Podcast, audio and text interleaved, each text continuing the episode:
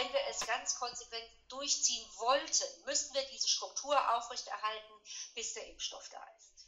Werden das so nicht über ein Jahr durchhalten können, also müssen wir Kompromisse schließen und müssen aus dem Outsourcing wieder ein Insourcing machen.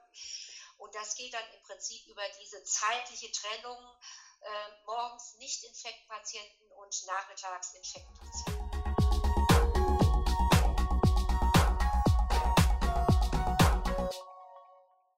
Corona-Kollaps? Jetzt sprechen Hausärzte. Hallo und herzlich willkommen. Mein Name ist Jana Kötter. Ich bin Redakteurin bei der Hausarzt und ich spreche in diesem Podcast mit Hausärztinnen und Hausärzten in ganz Deutschland, wie sie die Versorgung in der Corona-Pandemie erleben. Heute rufe ich dazu in Rheinland-Pfalz an, bei Dr. Barbara Römer, Vorsitzende des dortigen Hausärzteverbands, Barbara Römer war eine von vielen, vielen Hausärztinnen und Hausärzten, die in der Hochzeit ähm, der Pandemie beziehungsweise wirklich den ersten Tagen und Wochen ganz aktiv am Aufbau sogenannter Testzentren oder Corona-Ambulanzen, Infektambulanzen, sie trugen in verschiedenen Regionen verschiedene Namen, äh, mitgewirkt haben.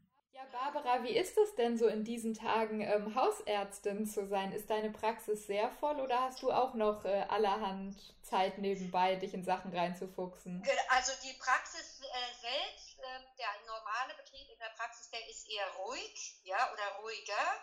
Ähm, das ist einfach so, Patienten trauen sich auch nicht in die Praxis zu kommen. Wir haben sehr viele Telefonate ähm, oder Patienten vermeiden es einfach, schieben Kontrolltermine hinten raus, aber wir haben einen immens hohen organisatorischen Aufwand, äh, weil wir jetzt parallel zum Praxisbetrieb ähm, noch diese äh, Corona oder wir nennen sie hier Infektambulanz aufgebaut haben.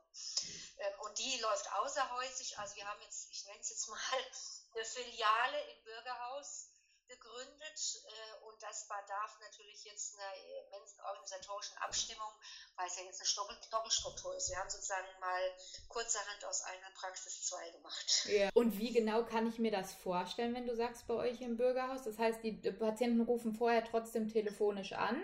Genau, wir, also wir haben hier, muss ich wirklich sagen, die Ortsgemeinde, äh, ganz großes Dankeschön, die haben uns da äh, sehr gut unterstützt äh, haben für uns eine Hotline aufgebaut, äh, nämlich Gemeindemitarbeiter, die halt im Moment auch freigestellt sind. Mhm. Ja, äh, bedienen dann sozusagen diese Hotline. Wir haben denen eine Checkliste hingelegt, welcher Patient oder welcher Anrufer für die Corona-Ambulanz ist und welcher zum Hausarzt gehen soll. Das klappt sehr gut. Also das, das, die haben wir wirklich gut anlernen können. Mhm. Ähm, dann kriegen die einen Termin drüben im Bürgerhaus äh, und damit wir eben nicht äh, ja, viele Patienten auf einmal vor Ort haben.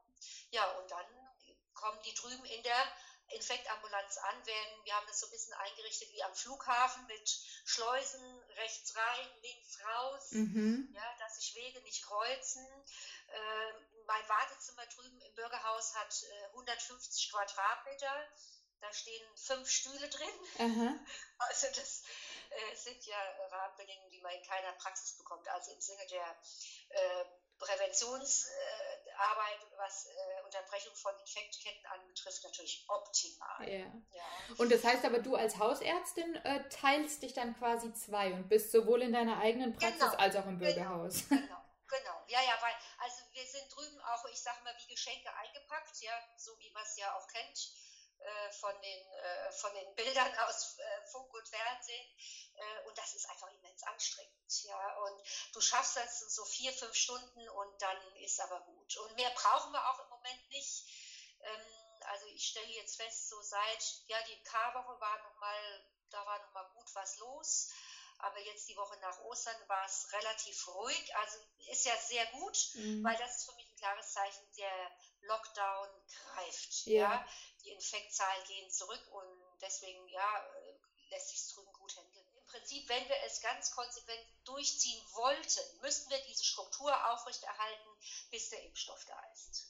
So, und da reden wir von einem Zeitfenster von voraussichtlich ja wahrscheinlich einem Jahr. Mhm. Äh, und das ist einfach unrealistisch, äh, sodass auch wir jetzt wirklich schon äh, da erste Gedankenspiele starten, wie wir dieses Outsourcing sozusagen wieder zurückführen diese Variante, so wie wir es jetzt haben, finde ich optimal. Ja. Ich finde sie optimal, weil wir eine strikte räumliche Trennung haben. Aber wie gesagt, wir werden das so nicht über ein Jahr durchhalten können. Also müssen wir Kompromisse schließen und müssen aus dem Outsourcing wieder ein Insourcing machen. Und das geht dann im Prinzip über diese zeitliche Trennung äh, morgens Nicht-Infektpatienten und nachmittags Infektpatienten. Also doch wieder komplett alles in eine Praxis. Ja, holen. das wird, ja. das wird organisatorisch gar nicht anders gehen. Ja. Über diese lange Zeit. Weil, ja. wie gesagt, ich brauche Personal drüben. Ich habe nicht mehr Personal als mit dem, mit dem ich in der Praxis arbeite. Ähm, wir haben ja äh, viel größeren Aufwand, auch drüben organisatorisch weil wir haben drüben zum Beispiel jetzt, wir haben, haben jetzt keinen Computer, müssen dann das sozusagen anschließend manuell nochmal ins ähm, Praxisprogramm einlesen. Das funktioniert alles in überschaubaren Zeitraum, aber sicherlich nicht jetzt über ein Zeitfenster von einem Jahr. Das ist äh, wahnsinnig aufwendig. Mhm. insofern müssen wir da Kompromisse schließen. Was bedeutet dieses Insourcing ähm, denn konkret für die Praxisorga? Ja, mhm. aber wir müssen vorher dann sozusagen den regulären Betrieb wirklich beenden, müssen auch, ich sag mal, Rezeptabholern, die gerne dann abends nochmal kommen.